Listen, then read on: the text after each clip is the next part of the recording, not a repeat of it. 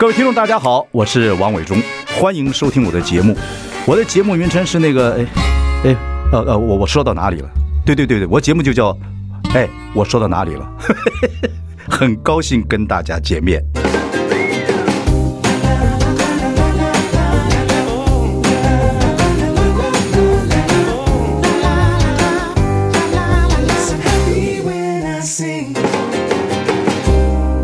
大家好，啊、呃，我是王伟忠，欢迎收听。哎，我说到哪里了？我说这个快过年了哈，过年大概很多人都要去追剧，等等等等。所以其实我在呃大一两个月前，我干眼症，因为我做过眼睛的镭射手术，那是很年轻的时候，在四十岁刚开头，那时候很少人做的时候，我就身先士卒就去做了。然后呢，我做的是在大学眼科，那时候林丕荣，我来请他那个院长，就是请他来来来广播节目聊天，聊聊之后，我觉得这个这个 这个科技实在太太新奇了，所以我真的有很有勇气去做了，一下那么多年了。那现在我眼睛呢有问题都去找他，那我觉得听众朋友可以趁这个时间听听看什么呢？若你追剧的时候，尤其现在三西时代，你这么用眼睛，要不要注意些什么事情？尤其像我这个年纪的人，现在青光眼以前是开动手术很麻烦。现在好像很方便，那我觉得哎，请他来聊一聊。啊，所以各位可以听听看我们如何保护眼睛，然后呢，同时就看看有到年纪人看看什么青光眼呐、啊，让白内障啊，到底现在这个动手术等等或者治疗有没有什么样的一些呃新的一些知识，而且有些人会觉得很害怕，因为动眼睛手术哎，反正就请他来亲身来跟我们讲一下。好，等一下我们就来请大学眼科的林丕荣院长来跟我们来聊一聊，等等一下回来。I like 103, I like radio。我是王永忠，你现在收听的是哎，我说到哪里了？我们今天请到的来宾啊、呃，是我的好朋友，大学眼科的林丕荣，我们的呃，应该是院长。哎，伟忠哥好，对对对对对对，听众朋友大家好。对，其实找你来呢，很重要的一件事情，请你来了。我觉得快过年了，啊，新年还有这个旧历年，我觉得太多人在追剧了。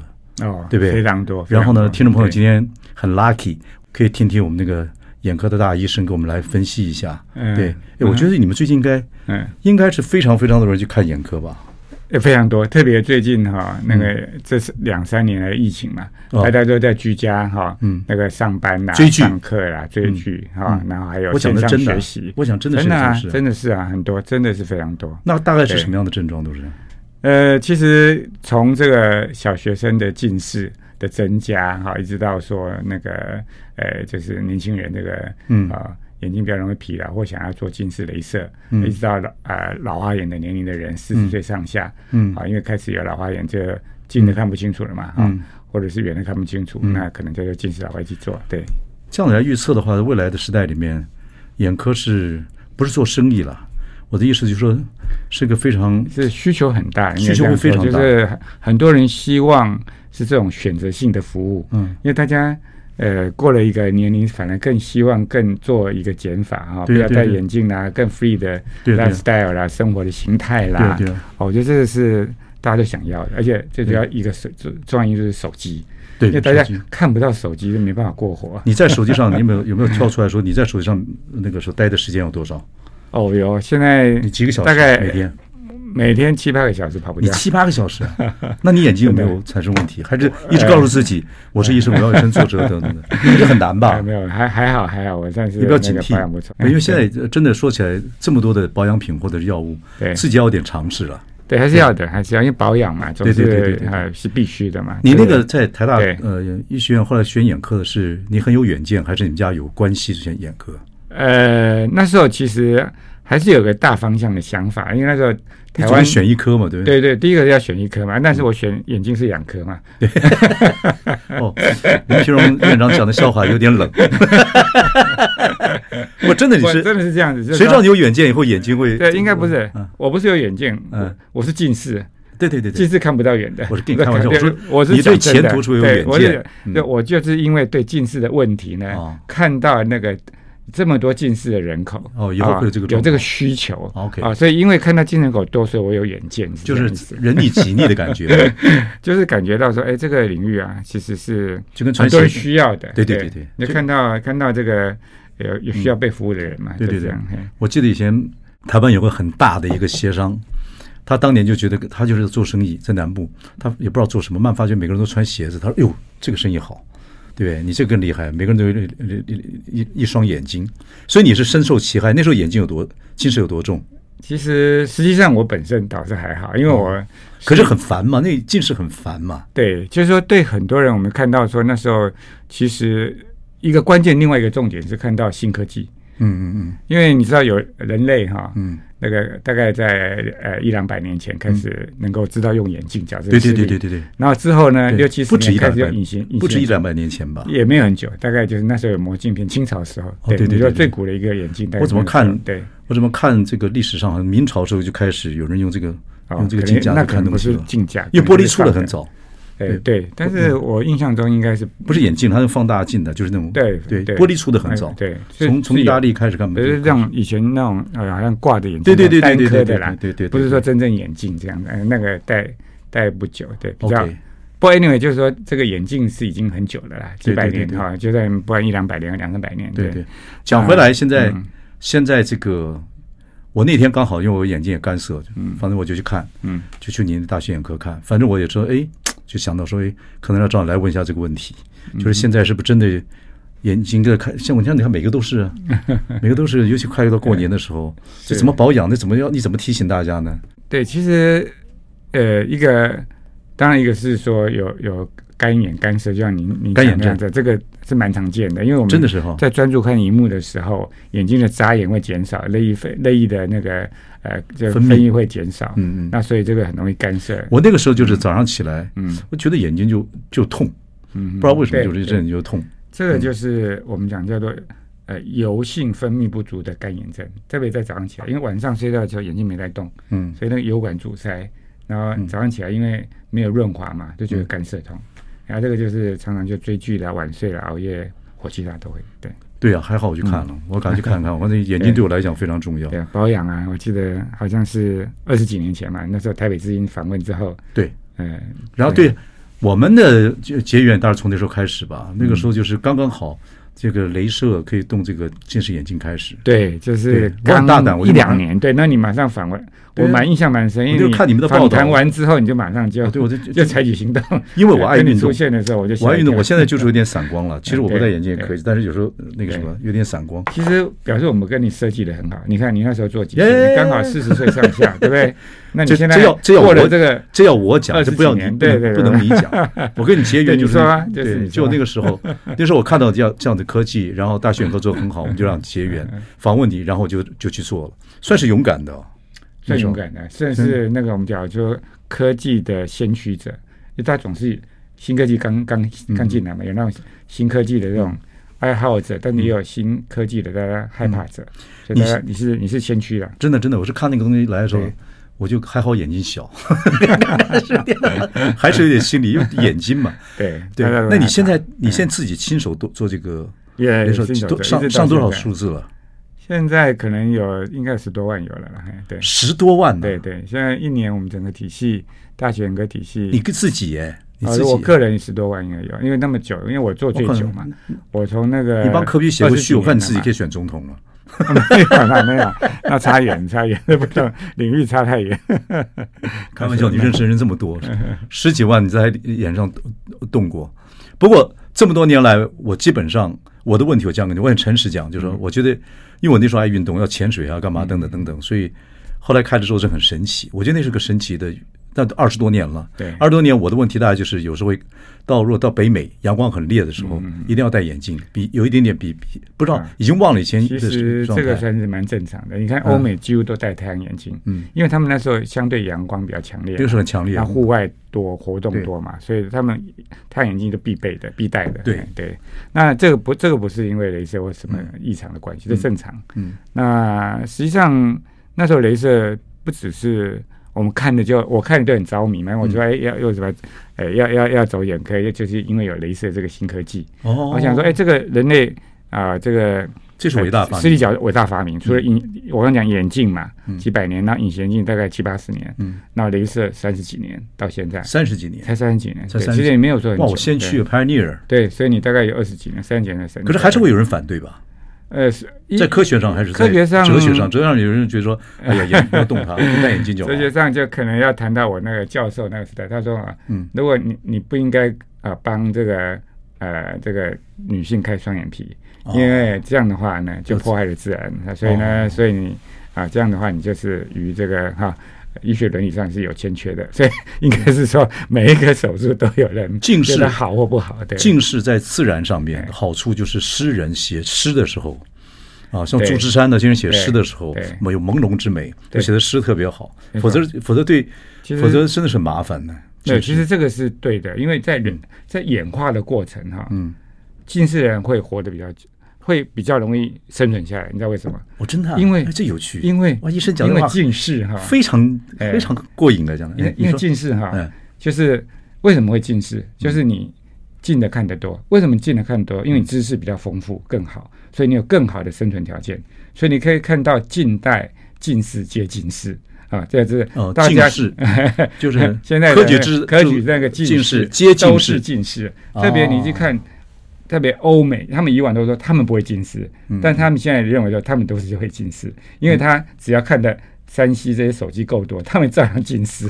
哦，以前他们是小时候没有看那么多。中国人有科举制度看，中国因为科举制度，然后看出太多。知识分子一定是近视，对，而且灯光又暗，欸，所以那时候像我们大学啊时代的话，近视有九十几 percent。对啊，你看成功岭，成功岭戴的全部都是眼镜，每个都是，要么都戴眼镜。哦，对，哎，像我们这种近视到了一个阶段，对，若像我的远视还好。我没有什么老花眼，对，那就是我刚刚提到，其实我们二十几年都帮你想到了，真的吗？对，以至于二十二十几年没有什么给你服务到，真的吗？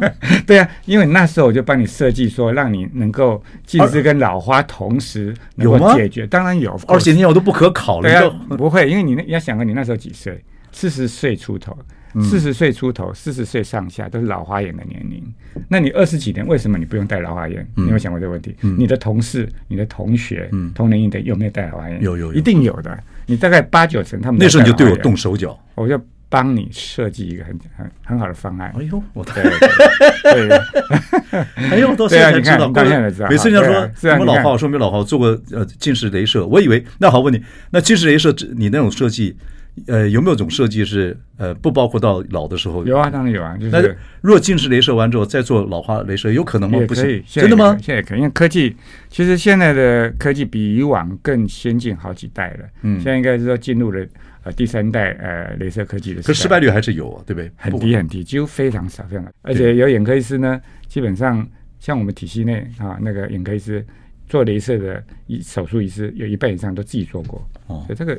没什么好担心，就是神农自己要尝百草，呃，也不是，因为很多我们都相信科学嘛，科学验证告诉你说，美国啊，都全世界有几千万人做过，然后美国的这个呃，比如说特种部队军人啊，他们要上山下海啊，然后这个海豹部队都是做过，甚至空军飞行员像 Top Gun 那个捍卫战士汤姆克鲁斯也是通过这个美国的那个呃，所以这类似这个呃，他们这个海军啊那个对。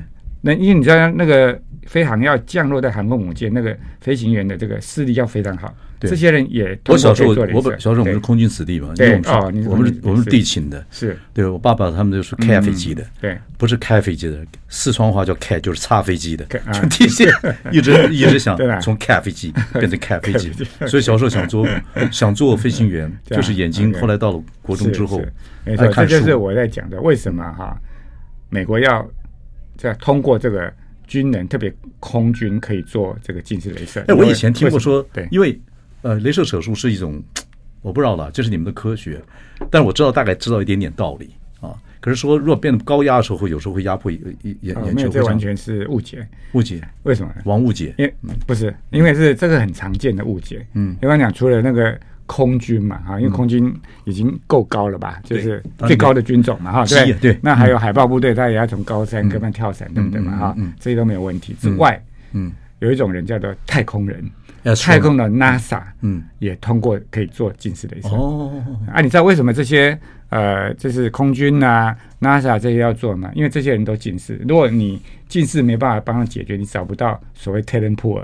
不够有知识的，有知识人一定近视，太少了啦。哎、对对，又没又又又没近视，然后又有知识，那这个很难了。你说现代人如果没有点眼睛没有点近视的话，不算有知识啊，不太有可能。开玩笑，开玩笑，我几乎是这样。对对对，好，我们休息啊，我们再跟大学眼科的院长林丕荣聊下去。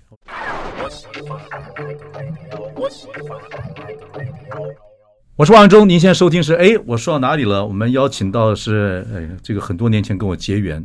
趁这个机会呢，要跟大家讲讲眼科的这个常识。大学眼科的林丕荣院长，我们讲的说，我们二十几年前我做你的手术啊，这个镭射手术，他的一些自己的经验，这是最珍贵的了啊。然后呢，前些日子我还去，因为这个，因为这个机缘，后来我大概看眼科都到你们大学眼科去看，有时候你看，有时候你不帮不帮我看。不对，对我我们都有团队，因为我们是持续终身照顾。我不是特权，我反正就去。然后干眼症，对干眼症的问题，大概就是晚上看太多了。对，大家讲很多道理了，什么避免不了，对，什么会我们眼睛会分泌下垂啦，那或者是那个部分等等啊，眼血管阻塞啊，都会了。对的，不干症还蛮麻烦正常的。我去看完之后，给我好几瓶药水，要要要点呐，保养。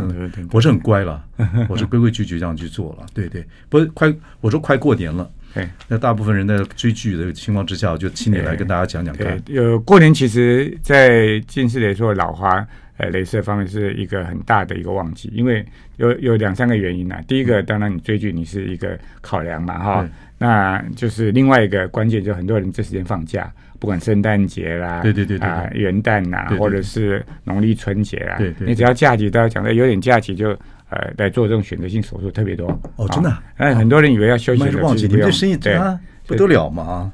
没有没有没有，就是说不能算生意了，应该是服务好，服务好。对对对对对对对。你到你现在几岁了？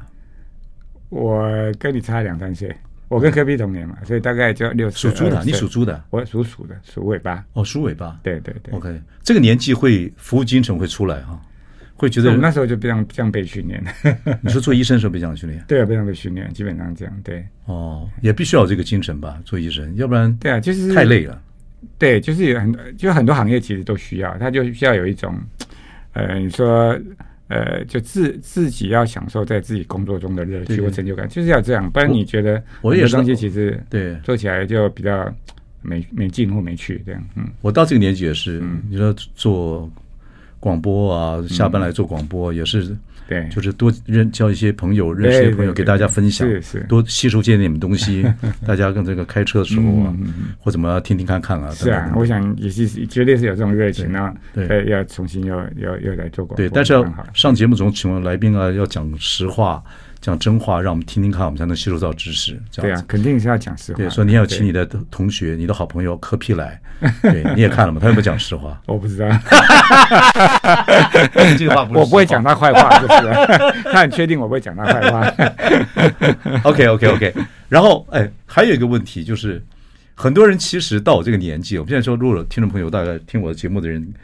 但但比比很多都比我年轻了哈，年轻当然就牵扯到看剧啊等等，眼睛要保养啊等等等等啊，哦还有什么飞蚊症啊，那时候就对，飞蚊症也是另外还有一个状况，就是说到我们这年纪的人，你帮我们解释一下，有人把青光眼跟这个。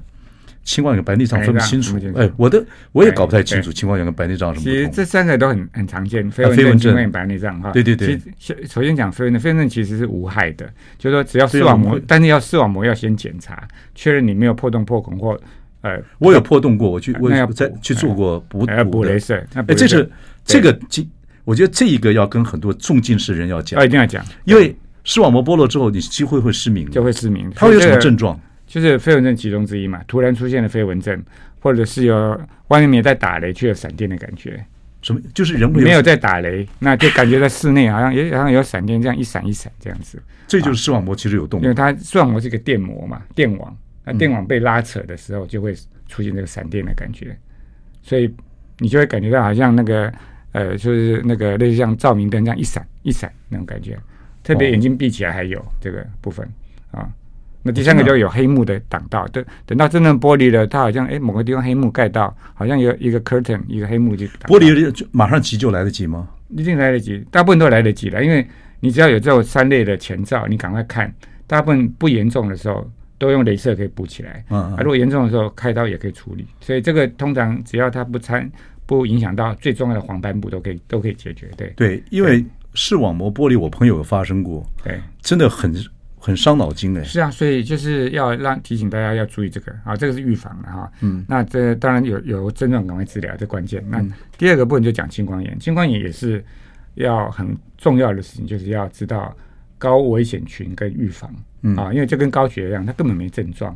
青光眼没有症状。失明的时候啊，像以前有个呃，可能要我们一定的年龄才知道，有个天才老爹 Cosby 啊，嗯，他就一个眼瞎了，Bill Bill Cosby 吧，对，Bill Cosby，Bill Cosby，对，就是说他完全没症状，有时候不痛啊，完完全不痛，因为当你有另外的情况也是会痛的。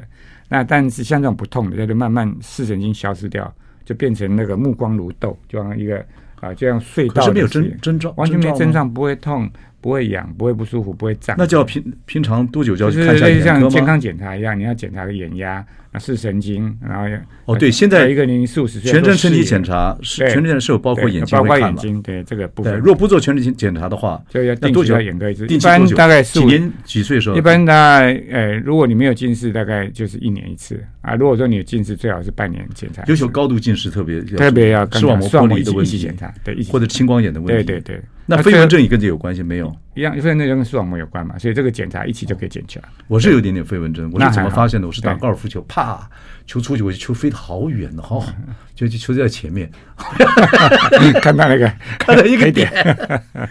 OK，但是我上次去检查说还好，说我有一点点。其实有时候病人进来我们就知道飞蚊症，你知道为什么？为什么？因为他一直在打蚊子。你夸张了，不，基本上真的有时候会感觉会这样子了。对，你你回来怎么会突然对对突然看书干嘛？抬抬起来说，对，会这样子，这叫就是真的有这样问题。是啊，这有可能对。所以有飞蚊症的时候，真的是还是半年半年去看一看，因人有变化一定晚上看，那没有变化半年哎来看一次。对，OK。青光眼跟其实都是这两个都 OK，那都是到年纪上一个年龄。那但是视网膜剥离它有两个高峰，一个二十几岁，一个是五五六十岁。为什么二十几岁？二十几岁，因为年轻可能活活力比较强啊，那活动力强，各方面等等。那当然撞击什么东西？呃，就是运动或各方面等等。哎，运动是撞击才产生视网膜剥离吗？你震动有时候就会震动啊，过度震动。对，过度震动然后激烈啊，对。二十几岁，但通常是你有病变的，高度近视这些比较容易。对，对，就因为眼你眼球成比例嘛，你变形了，视网膜变薄了，有波动等等。OK，另外就像这种后来对后这大概五六五六十岁五十几岁那时候可能退化的关系。好啊。等一下，我们再来聊一下那个白内障。嗯，因为白内障好像现现在很多人哦，这个也是每个人都会有，而且很关键。对，休息一下，马上回来。I like 103, I like radio。我是万忠，你现在收听是哎，我说到哪里了啊？我说快过年了，我们请眼科的权威，权威吧，我们大学眼科的院长林平荣医师来跟我们聊一聊。那是我的朋友，所以我就要掏到你的这个。掏掏你的知识跟大家分享一下啊！嗯，权威不敢，就是基本上这一方近视跟白内障这一块是比较娴熟。对，对，客气啊。白内障也是是老年人专利吗？应该这样讲，是可以这样讲。呃，其实白内障婴儿就有，有些先天性白内障，但是我们讲的一般的白内障，除了外伤婴儿这种先天性之外，大部分讲的都是老年性白内障。老年性白内障就跟年龄有关，一般。呃，大概就是没有近视的人，大概六几六十岁上下开始；有近视人可能早一点，呃，四五十呃四十五岁到五十五岁之间，或甚至有的更早。白内障有没有有没有增加的趋势？有越来越多。为什么？也是因为眼睛用的过度，对怎么样？对，因为一般白内障的增加呢，还是认为跟用眼过度啦、哈老化退化有关，就跟鸡蛋煮熟了嘛。那鸡蛋现在特别有那种。叫慢火烤的，叫做蓝光嘛，哈，就是手手机也好，或者是 iPad 这些。你说我们眼球里的水晶体，哎，水晶体其实它是蛋白质啊，蛋白质就像烤鸡蛋一样，就鸡蛋哈，就慢慢被 硬化一样。这听起来好可怕，那不好笑。基本上是水晶体开始混浊，对，开始混浊啊？为什么混浊？这个年纪真的会看各种蓝光，看什么这样是会啦。但是蓝光呢，紫外光当然更会了。紫外线对很多赤道的人呐。他很早就白内障，谁？赤道住在赤道附近的，就是那些人呐，就是你晒阳光多的，你就更早白内障。打球的或者等等，打球也会。那你不戴这种 UV 镜片的话，等等等等，对不对？这就几率高嘛，就等于是大火烤这样。OK，嗯。可是这个 global 这个 global warming 现在连北极基本上的阳光或者什么也也比平常所以现在紫外线整个增加也是环境因素，所以很多因素可能环境因素包括。呃呃，就气候变迁这种啊，那个比例、呃、UV 增加啦，嗯、还有年龄、嗯、啊增加，还有对台湾蛮蛮关键一个就是说中高度近视人，呃，越来越多，越来越老，因为我们那个年龄层是比较有知识的。啊，开玩就是说，就开玩笑，就是说，其实是我们呃，比如说父亲那一辈啊，他们近视比例可能低于，比如说三十 percent 以下。像我们这种 baby boomer，而且 baby boomer 就是那时候在我们教我们等我们大学那个时代，考大学非常难的时候，几乎都是九成。所以我们这一批人到这个会，我刚刚讲近视的人会提早白内障嘛，所以等我们这批人到五呃到四五十岁就开始白内障了，不会像。老一代说，他到六十几岁甚至七十几岁才白内障，就比例会增加年轻化。啊，加上我们又中间持续在用三 C 啊、追剧啊，所以你现在你的小学同学、国中同学、高中同学、大学同学很多都会来找你吧？说开白内障几率也很高了。这其实台湾的时候那种很容易发觉这种现象，对对不对？其实。很多患者都就是朋友，就这个年纪，对呀，就亲友了。亲友，其实你大概知道亲友大概什么毛病，对哦，不管是各方面来讲，大概就知道这个比例会到一个什么地步。有亲友，大家好朋友总是会找熟悉的医生嘛。对对对对对对对对对对对对，白我是听到白内障是蛮麻烦的。其实白内障并不麻烦，特别现在的科技啊。对，我现在要问这个，哎，对，因为白内障动手术也是现在他都动手术了嘛，但现在手术好像听说比较比较简单，是不是还是怎么样？不是，它并不是说比较简单，而是现在的技术跟设备比较精密，所以它可以更加确保这个手术的安全性跟这个有效性。嗯，还有它还能够搭配这个所谓的高端的人工水晶体，可以同时治疗近视、远视、散光跟老花，所以可以。五合一，连白内障一起解决。你讲的不是神话哈，不是，这是事实。那现在现在这个技术多久？已经成熟多久了？这个技术实际上一开始我开始做的时候，应该也将近十五六年前了。到现在，整个五合一的 package 都可以。对，但是其实因为这个人工晶体不断的在进步进化。你说人工晶体是什么？呃，就是说我们把白内障拿掉嘛，取出来，相当于我们取出一个照相机里头的变焦镜头。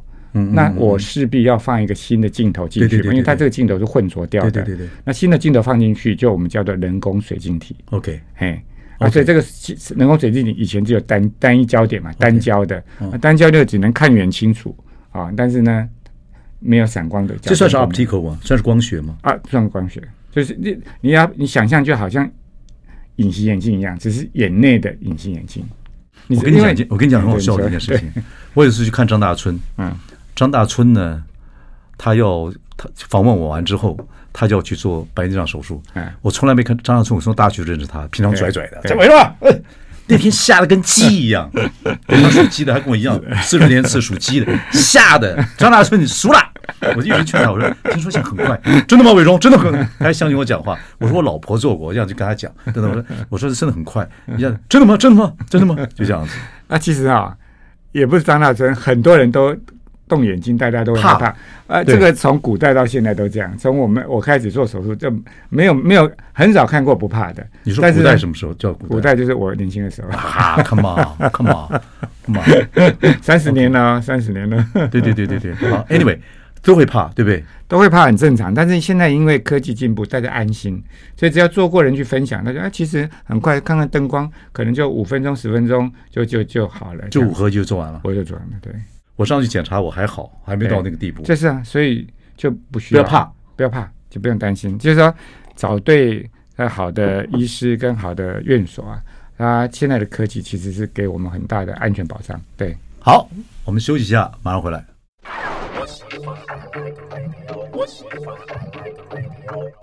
我是王忠，你现在收听是哎，我说到哪里了？我们今天请到是大学眼科啊，林丕荣总这个我们的院长，我们刚才聊了。呃，在山西时代如何保护自己的眼睛，也谈了青光眼，谈了白内障，谈了这个镭射哦，五合一。现在很多的一个 package，你任何眼睛的问题，大概在那个手术要多久？大概十分钟就结就结就结束了。怪不得手术本身对，怪不得你个人就做了十几万个这样。但前后大概要一个多小时，因为还有详细的术前检查，对，还有一些护理工作，然后卫生教育啊，那说明这个都要都要把它回去休息好。回去休息要多久？回去休息，很多人说回去之后就可以看了。我们虽然我们叫他休息了，但是回去之后，很多人说：“哎，他可以看电视、看手机。”我们都一直跟他讲，都没有用。对，因为其实他做完他是不需要呃，不需要像以前要戴一个护照，我记得要戴一个眼镜啊。对对，我记得我以前保护就回去了。二十年前去那边做，我算是先驱了，做那个近视雷射的时候，回去还还等半天，还模糊，还点眼镜干嘛？对，现在都进步了很多了嘛，对。现在短一点，大家可能要，而且大概还要五六个小时，对。五六，我那时候不止哦，你那时候不止，可能要到三天十二小时，隔天吧，要对对对，隔天了，对，隔天就慢慢还模模糊糊，还哎，后来发觉哎，真的。对，可不可思议。嗯，对，那个从那个时候开始就不可思议。我记得那时候有一位那个也是好朋友的作家，他说：“哎，早上起来他一千一千两百度，他说眼睛一张开，突然看到远端的书架，好像童话故事展开一样，他突然都看清楚，不用戴眼镜。”作家都这样讲，作家都都很夸张，要不然怎么卖书啊？反正他很会形容，对对。不过还有一个不是作家讲说，他很高兴，他洗澡的时候看到自己的脚。那就是减肥，肚子不见了。我很 amazing，是因为我我们以前有潜水都要戴有近视镜片的眼镜的蛙镜。对对，我记得你跟我讲，因为这个原因，全世界我到纽约去找这个蛙镜，后来给我一个地址。对，我后来写看他写地址，写完之后他写个 T A I W A N，我说 Taiwan，That's my hometown。他说对啊就是台湾做的，没错，Optical，台湾的光学很好，很好。那个时代，我就回到台湾，还没有到大陆之前呢。台湾是 optical 的重症，对对对，我就回到台湾，镜框对，就他哎就就就有专专门做成这种挖镜的之后，然后后来我做完近视眼镜，我就戴普通挖镜到处跑，然后看那个哇就很，然后挖镜脱掉之后也也是好的，那很快乐。运动喜欢潜水游泳的人，现在就非常多人来做。对呀，我觉得那个时候是哇，我有送一个礼物给你，后来因为找不到地址就算了。最后一点时间，我要问你一个问题，就是因为。我们差不多年纪啊，对，然后都是现在都六十几岁了嘛，哈，嗯，我觉得你很厉害啊，我觉得你那个，当然你是台大医学院毕业，当然书读的很好，你通过很多证照，证照，什么呃，西医师、中医师、公共卫生、证券、金融分析师、高级营业员、会计师、化工工程师等等七张证照，你很你很会读书，然后你非常上进。你这个是天生的还是为什么这样要求？但是对你这个叫投机取巧，不学无术。不是，你要跟我讲真的，我觉得人生一辈子学习人不多哎。哦，是，那个当然有时候有一点，不，你还是会读书嘛，对不对？对，你要说会读书也可以，要说会考试也可以，或者两个都可以。那你有没有诀窍？有没有 tips？有啊，哦，讲讲讲讲讲讲。哦，这个一言难尽，不过简单讲就是说，嗯，哎，就是聚焦了，就时间上哈，把时间缩短啊。以前我们跟呃，科比谈过一个说，怎么样在别人念一学期的课，我们把它在一天内把它念完，这样子，嘿，那就是类似像这样，那就你就可以浓缩这个精华，这样，嘿，对，嗯，还是听不太懂，你帮我做镭射算。了，可能你有点，但是我觉得，不，我想简单讲啊，反正就是你念书考试就两个，只有两个重点，第一个叫理解，第二个叫背诵，所以你能够理解跟记起来。啊，要么你你如果理解不了就记起来，那大概你读书或考试不会有太大问题。对，我们读文科都背诵，我就跟你讲说，我一直在广播里面跟大家讲说。你知道，像我们到这六十几岁的遗憾呢，像我就想补，我像人生就要开始补课了嘛。对对，像你就考很多证证照啊等等。我是补课，就是我以前不想不会的，我想去学。你看那漫画家蔡志忠，他后来就学物理，是是，对他画漫画学物理，他后来物理物理学得很好。真的，我也在补我的课，比如说我我的运动方面，我要补，我要补我的骑马啊。对，那我的一些东西，我现在想补数学。嗯啊，因为我高高中的时候数学听不懂，这件事情到我现在我觉得是个耻辱。嗯，对。可是后来，现在经过这么多事情之后，回去学可能没有这么困难，因为我心里不排斥了。啊，是啊。就这是不是一个？是不是也很重要？那如果如果如果呃，我的忠告是哈，嗯，就我所知道的历的的这个数学哈的发展的话，大概二十几岁没学会就不会了。在我们这个年龄，只要会算数就好，不用不用学数学。你真是个坏朋友。你看刚刚刚刚，你看我真的很勇敢。我鼓励你啊，就是当初你们还做镭射手术，镭射手术时候，我跟你访问完之后，我觉得一个科技很精，我就我就自己就身先士卒。是啊，说数学数学不是，可是数学是有逻辑的。逻辑是不是对人很有帮助？你本来就很很有逻辑的。第一个，逻辑语言 OK，对啊，逻辑 OK 啊。我想象力是比较。但是第二个就是你要记得，沃伦巴菲特讲，就是说，其实投资啊不需要多高深的数学，只要会算数就好了。投资我是投资，我有老婆了，我这个不要到年纪花钱也不见得那么多了。不过我觉得你像你们这种很爱读书，然后又会把很多东西很条理分明这样子做事业，这样从一个这医生啊，慢慢做做事业，我觉得蛮蛮厉害的。对，可是每个人不一样啊，对不对？对啊，所以就是要照自己的兴趣跟专长。对，我也是认为人把自己的兴趣发挥到极致，就是做自己，选自己喜欢做，选你所爱，爱你所选的。在我的认为，那你的人生表现有意思。那你现在还有没有想考什么证照？有没有特别想考什么证？还有没有特别？没有，我现在最不希望就是人生的毕业证照。人生什么？人生的毕业毕业照。